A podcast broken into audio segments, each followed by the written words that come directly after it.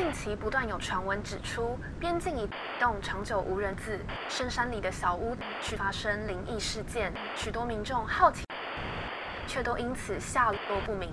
目前警方已介入调查。欢迎来到怪奇故事屋。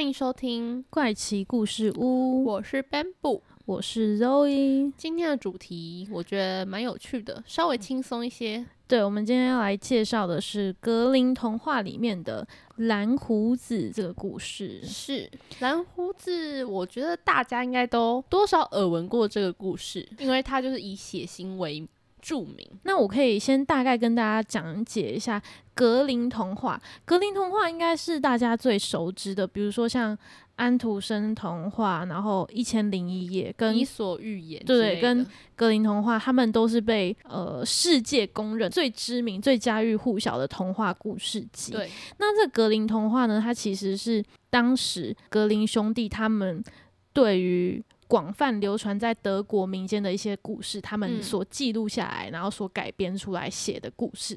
所以呢，今天我们要讲的这个蓝胡子，它背后其实也有一些寓意，我们后面就会跟大家介绍跟讨论。是，那我们现在就先来跟大家讲一下这个关于蓝胡子的故事到底是怎样的故事？为什么呢？它会被说很血腥。好，那蓝胡子呢？他本身是一个非常就是相貌有点奇怪的有钱人，对他是一个人，嗯，对他是一个人，因为他有一个蓝色的大络腮胡。我们想象中啦，我想象中他有点老，我也是，就是有点皱纹，懂了，有点皱纹，然后长得怪怪的这样子。总之，蓝色并不是一般人会出现的颜色，呃，现在可能会比较常看到，可能有一些人会故意去把胡子染 染成蓝色，毕竟眉毛都可以染了。然后呢，他就看上了邻家太太的两个可爱的女儿，他希望呢，其中一个女儿可以嫁来当自己的妻子。那所有人呢，就刚刚有讲到，大家都觉得这个蓝胡子超怪的，所以呢，那两个女孩一听到他要来求婚，就觉得天哪，拜托，为什么要要来跟我结婚？而且我觉得还有一个很可怕的一点，是因为，因为我们刚刚有讲到，他其实被村里的人都觉得他是一个很奇怪的长相，再加上还有一个很恐怖，就是他娶过的几任妻子呢，全都下落不明，然后没有人知道他们到底发生了什么事。但蓝胡子就非常亲切的邀请了林家太太啊，他们一家人就跟两个女儿朋友们一起到他的城堡参观之后呢，其中小女儿就觉得，嗯，其实蓝胡子好像也没那么可怕。然后我自己小小的补充，我自己心中的 OS 是，他可能小女儿也觉得，嗯，反正他有钱人，然后家里又那么漂亮那么大，你可以可以嫁给他也没差，嗯，总。总之呢，这个小女儿就嫁过去当蓝胡子的妻子。在嫁过去没多久之后，蓝胡子就突然跟这个小女儿说：“嗯，我要出远门去办点事情。那这有一串钥匙，交给他保管。这个钥匙呢，是拥有这一个城堡里面所有房间的钥匙。那你想要去哪一个房间都没有关系，就是你可以到处走，到处逛，每一个房间里的东西都是属于你的。”那唯独呢，其中有一把金钥匙，这一把金钥匙是能够打开地下室的某一个门的钥匙，但唯独这把钥匙，这一扇门你不能走进去，你不能打开。打开了之后呢，就会发生不好的事情。其实不好，他这样跟他讲，我觉得应该是威吓恐吓，就是说你不能打开，不管怎么样，你就是不能打开。那个小女儿呢，就答应了这一个蓝胡子，说好，没有问题，我绝对不会去打开地下室的这一扇门。那蓝胡子出门之后呢，那小女儿就很开心的，就是到城城堡的。各个地方各房间去参观，那房间里面的确都金碧辉煌，然后有一些宝物啊，有很多漂亮的服饰或者是装饰品，然后有很多金银财宝在各个房间当中。那他就逛得很开心，但全部都逛完之后呢，就真的剩了那个地下室的小房间，他还没有去逛过。那小女儿就心中有点纠结，说到底要不要去开？如果去开的话。会会怎样吗？蓝胡子好像也没有说会会发生什么不好的事情。那我偷偷去开，应该不会被发现吧？所以小女儿呢，就拿起了那个金钥匙，去打开了那地下室的那个小房间。结果打开进去，他看到眼前的画面，他整个吓傻，因为呢，一个一个的掉了女人尸体挂在这个房间的墙上。嗯，好可怕。这时，突然地上的鲜血就朝着这个小女儿流了过来，然后她吓到了，把刚刚打开的那个钥匙掉在了地上，就、这钥匙就沾到了刚刚朝她涌过来的鲜血。她赶快把那个钥匙捡起来之后，逃离那个房间。然后有记得关门吗？应该有吧？没有，我只是想说那个血会溅出来。那个血会溅出来，搞不好他出去之后，那个鲜血就会慢慢退回去。你说像海浪一样 涌，因为它在地下室，对啊，涌不到上面去。哦，好，OK，对啊，然后那合理。他搞不好就逃出来啊。所以其实有没有关门不太重要。OK，那总之，刚刚那个钥匙是不是就沾到了那个鲜血？但是不能被蓝胡子发现他进去过赶那个快擦掉房间啊！对他就是想要赶快把那个钥匙上面的鲜血擦拭掉。结果这个鲜血怎么擦，他都擦不掉，然后也擦不干净，拿去洗，一拿出来还是会有鲜血冒出来。完了，完了，没想到蓝胡子提早回来了。他发现了这个钥匙上面的血迹，就知道这个小女儿违背了他的禁令，就立刻要把她杀掉。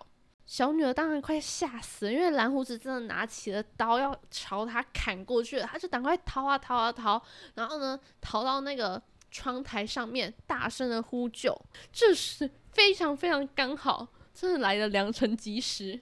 然后呢，就发现他哥刚好在旁边。他两位哥哥来了，对啊，因为他就是本来就是邻家的女孩嘛，就住旁边而已。道理啦。他哥刚好放眼望去，放眼望去，看到 就看到他他的妹妹在求救，他 他哥哥 哎、不是，大家故事真的这样写，对不是我们在开玩笑，我们还帮他合理化哦。我们自己越讲越觉得荒唐。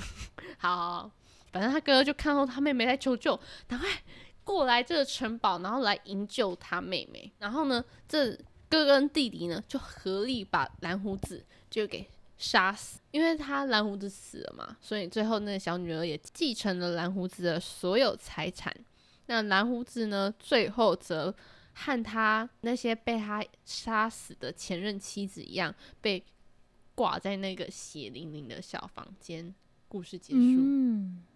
所以最后那一个小女儿是最大的赢家。我觉得是诶、她不止继承了财产，她还杀掉了连续杀人魔，对她终止了这一切。但这故事是蛮多值得讨论的地方。好，那讲到这个蓝胡子，不知道大家听完的感受是什么？除了就是听完之后，你可能觉得很恐怖，然后这个蓝胡子很残忍，这故事情节很可怕之外，老实说，这个蓝胡子的故事呢，它还有很多的寓意是非常广为流传的，在网络上也可以找到很多对于这个蓝胡子它的各种元素的象征意义，比如说它的蓝色胡子代表什么啊，这个钥匙代表什么啊，等等的。那最被大家推崇、最被大家认可的一个一个寓意是，大家认为这个沾了血的钥匙，它可能呢是象征着它玷污了。呃，贞操就是是所谓性的方面的贞操，也就是说，这钥匙就有点像是男性的生殖器官。嗯然后你打开了之后，这个血不是就朝你涌过来嘛？嗯就有点像是你的，就是女性的处女膜破裂，然后嗯流血的那个画面。嗯所以它其实整个故事隐喻的是触犯了婚外的性行为的这个禁欲，嗯然后有点像是这个丈夫他对于他的妻子就给他这把钥匙说，我给你这把钥匙，那你绝对不能去做某件事情。他的他的这个请求就有点像是一个那叫什么？信任，啊对试探，然后测试他对他是否忠诚。如果你用了这把钥匙打开了这扇门的话，就有点像是你在外面偷 K 呀的概念。OK 呀、这个台语来的有点突然，我吓了一跳。你打开了这扇门，做了这件事情，为什么鞋都擦不掉呢？因为你的嗯贞操已经回不来了。总之，你就是出轨了嘛。你对这个出轨的行为，你是怎么藏都会藏不住的一个嗯概念跟意寓意。而且在以前，可能又是有代表说你已经不再纯洁了是的的这个用意。另外还有一个象征，就是这个蓝胡子呢，它可能是在象征着恐怖情人，或者是说连续杀人魔这件嗯事情。然后呢，另外也有人在讨论说，蓝胡子他会不会是一个就是有精神病的人？因为或者是有性上面的障碍的，因为嗯蓝色呢、本身就代表比较负面的一个意象，然后再加上它又是蓝色的胡子，然后本来故事的开头也有讲说它是一个比较怪异的一个特别奇怪的存在，那有人就是有在推测说，会不会这个蓝胡子其实就是代表了他其实有性功能上的障障嗯碍，所以呢，他才不管结了几次婚，娶了几次老婆，嗯，最后那些老婆都会选择逃跑。懂。嗯就是因为老婆没有办法在性生活方面得到满足，所以嗯最后都选择背叛他，对然后才会把他他们每个人都杀掉，对关在自己的地下室里面，对，就属于嗯我自己的了。好可怕、哦。你现在才觉得可怕吗？你真的觉得可怕吗？其实还好。好，那我们先来，我们有几个问题可以来跟大家讨论一下。第一个应该是最简单的，就是如果今天你是那个小女儿，你拿到了那把钥匙，你会不会去开那扇门呢？我觉得如果他真的恐吓的很恐怖的话，就跟我说：“你打开，你赶紧打开那扇门，你就死定了。死定了是指生理上的死定了，还是诶你在戏啊力的那种感觉？哎你的死是指生生理上的死亡吗？就是你开了，你就会有生命危险哦。他把他说的很恐怖的话，我可能就不会去打开了。真假的？我觉得我是还是我我没有，我觉得你会去开诶、是。好啦，那那你太不了解你自己了。好好吧，我承认我是一个好奇心蛮重的人。我觉得这个问题好像其实蛮有趣的，因为刚刚我们就是我在跟 Ben 部讨论要问什么问题的时候，然后我就想说，到底会不会有人是选择不开这扇门的？搞不好就有你觉得怎么样的人他会不开这扇门？很乖的人呢、很乖，你不觉得很乖的人他就会乖乖听话吗？他就不会真的去开那扇门啊？我只是在想说，如果今天有一个人他对你提出了邀请，嗯，我我认为的邀请就是他他给你这把钥匙，就如果说这这个门在那里，然后你跟我说那里面有个有很可怕的东西，你不要去碰它哦，那我嗯可能不会想要自己主动去拿那个钥匙自己去开。嗯可是你给给了我钥匙，你对嗯我提出了这个邀请，我就是会觉得你给我这么大一串钥匙，每一个房间我都可以开，然后每个房间都这么精彩，那那我当然想看看最后一个房间是是怎么样啊？这样你就掉入了他的圈套、啊。对，是他啊，其实就是想要来测试你到底会不会，去做这件事，就是你到底会不会遵守我们的承诺。所以我应该会在一开始我就跟他说，我会开，你不要给我。你懂吗？就是我觉得这个这个钥匙，它是一个信任、一个承诺的概念，就是我给你啊，你嗯答应我，你拿这个你不能开哦。所以它其实是一个信任机制。所以如果你要取得我的信任的话，我没办法，我没办法承诺你，我无法开，所以你干脆不要给我。我的做法是这样。那他就不会讲那么明啊。他现在你要跳脱，你没有跳脱，你现在是根本不知道啊，里面你要想象，你根本不知道里面会有什么啊。你现在先预设了他在试探你啊，但是小女儿本身不知道他在试探他啊。你现在是因为错他，因只是我想说你，你你就要我答应你说不要去开那个门，我就做不到啊。那如果你真的，我觉得我这，样才是正常的人吧。我觉得就是是正常的勇敢的人。就我说我做不到，然后马上被杀掉，就是这个故事会提早结束。没有，他可能会先跟你离婚，就你不适合我，我就是要试探那个可能会去打开的人。OK，但这样子蓝胡子也是活得蛮辛苦的。会不会就是在他的外表上让他产生对人的不信任感？也有可能，所以其实衍生的另外一个问题就是，你会不会跟一个样貌很奇怪的人在一起。可是如果那个人真的是跟你三观或个性上面都非常合的话嘞，嗯，可能就有点像之前不是有一些很残酷二选一。第一个男生呢，他非常非常帅，但他很穷，非常的穷，就是你快快要跟着跑路，然后每一餐都快要 几乎有一餐没一餐的那一种。那第二个呢，他是长得非常丑，就是非常不好看，明显就是丑人。明显就是丑人。我要下地狱了。好，就长得很丑，可是他非常的有钱，那你会选哪一个？我当然选有钱人啊，你是说他长得很丑，你没有你没有关系？没有关系啊，我要帅干嘛嘞？我有钱，我可以去外面 作乱呢、那你就是那个蓝胡子故事里面会 死掉的人。不是我干嘛跟一个帅哥去跑路啊？可是他很帅啊，那能干嘛？我觉得这个社会上是帅哥是有优势的。可是钱才是真正的优势啊！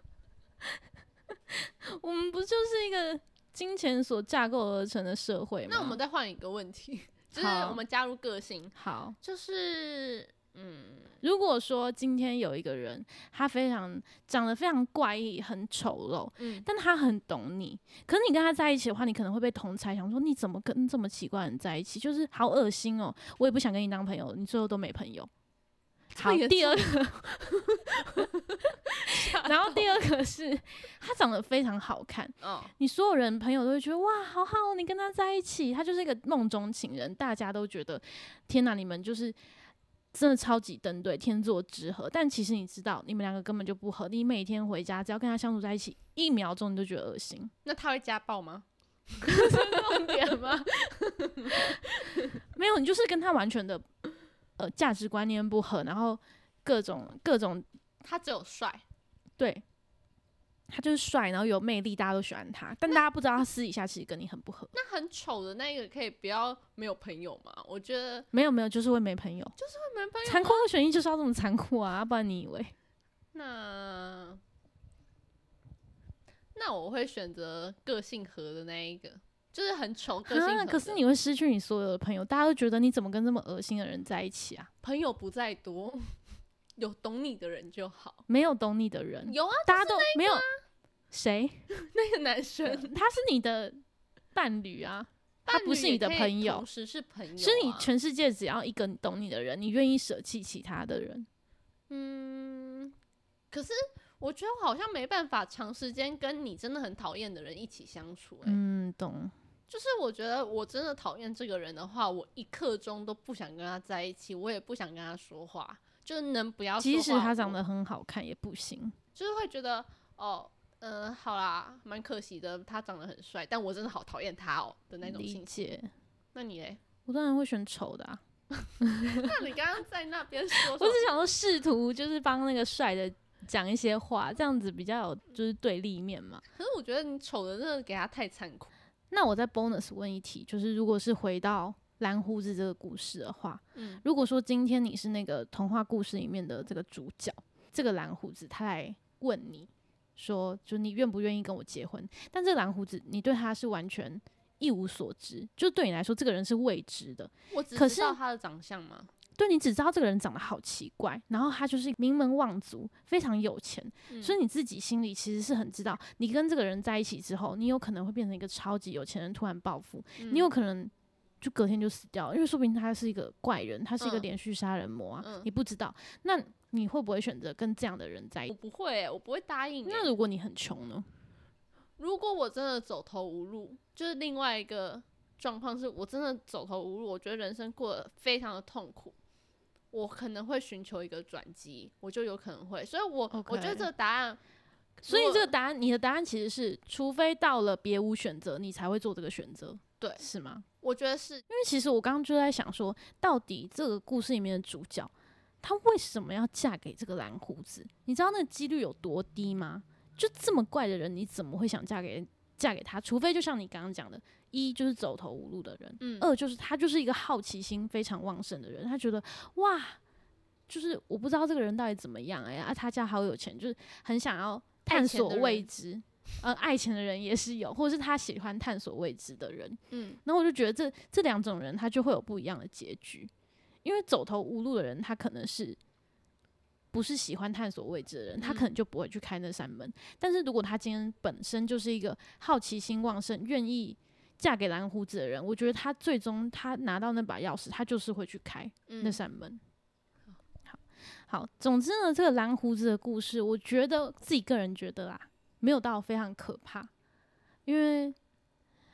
这种故事我们也是听多了，更可怕的故事听多了。我自己是觉得，因为格林童话它还有其他很可怕的故事，我觉得都比那个可怕。真的，我先跟大家就是分享几个好了，最有名的几个格林童话经典的故事里面，它原本原著是怎么写的？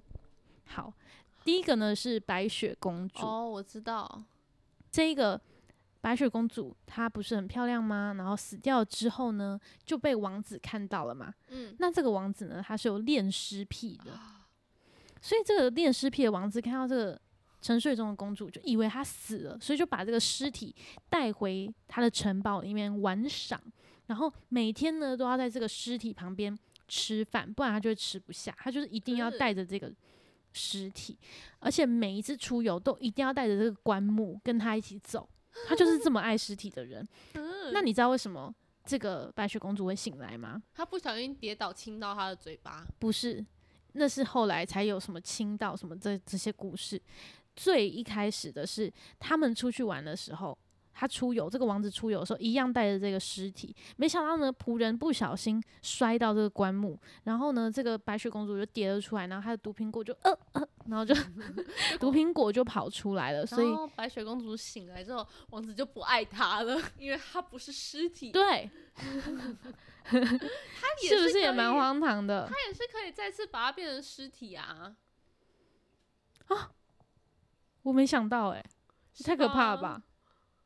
这也太可怕了吧！最后王子杀掉了白雪。天哪，你蛮会写恐怖故事的。谢谢。好，第二个呢是小红帽。其实小红帽它最一开始的版本本来就有一些告诫的意味在里面。这个小红帽呢，它在。森林里面看到了这个大野狼，然后大野狼不就引诱小红帽说出了他要去哪里嘛？最后他就跟他说他去老奶奶家。之后这个大野狼就把老奶奶吃掉，然后老奶奶假扮成 大野狼假扮成老奶奶，大野狼假扮成老奶奶嘛，然后还让小红帽吃老奶奶的肉，呃，超可怕的，好恐怖哦。后来呢？他还叫小红帽脱掉他身上的衣服，然后并且呢，在床上吃掉小红帽。那你知道他这个隐喻是什么吗？是什么？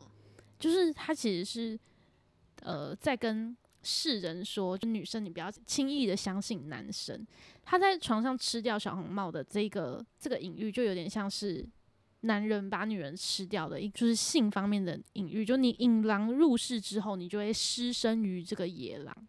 身体的身，对，反正他的这个野狼，它其实是象征着世界上所有就是那种狡诈的男子，想要欺骗你美色的男子的一个象征，所以最后他才会骗色的男生，对对对，才会有这样子的一个情节。哦，是后来他被吃掉。刚刚那个脱衣服是格林童话原本，对对对，原本还有吃奶奶肉。太过分了吧？怎么可以吃奶奶的肉？那最后再分享一个，我觉得也蛮可怕的，就是灰姑娘。灰姑娘在我们现在认知的故事里面，应该都算是偏温暖的故事吧，就是一个很善良的仙杜瑞拉。然后她她最后就是靠着她的真诚跟善良，然后。有一个完美的大结局，但其实，在原版的格林童话里面呢，这个灰姑娘她为了要挣脱继母对她的虐待，嗯，她最后呢，其实是用一个大箱子的盖盖子刺穿了她的继母的喉咙，然后扭断了她的脖子，成功杀掉了这个继母。她其实是一个很会复仇，而且非常强悍的一个形象。就是在最一开始的灰姑娘也是蛮励志的，很可怕哎！而且原版故事的灰姑娘的两个姐姐啊，不是要试那个玻璃鞋吗？她还是把自己的 脚削掉，我知道这个，然后来穿上这个玻璃鞋，才骗过王子。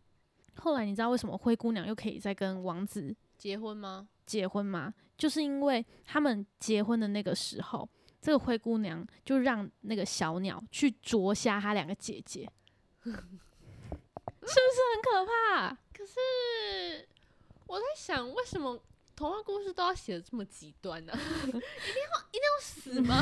我一定要置你于死？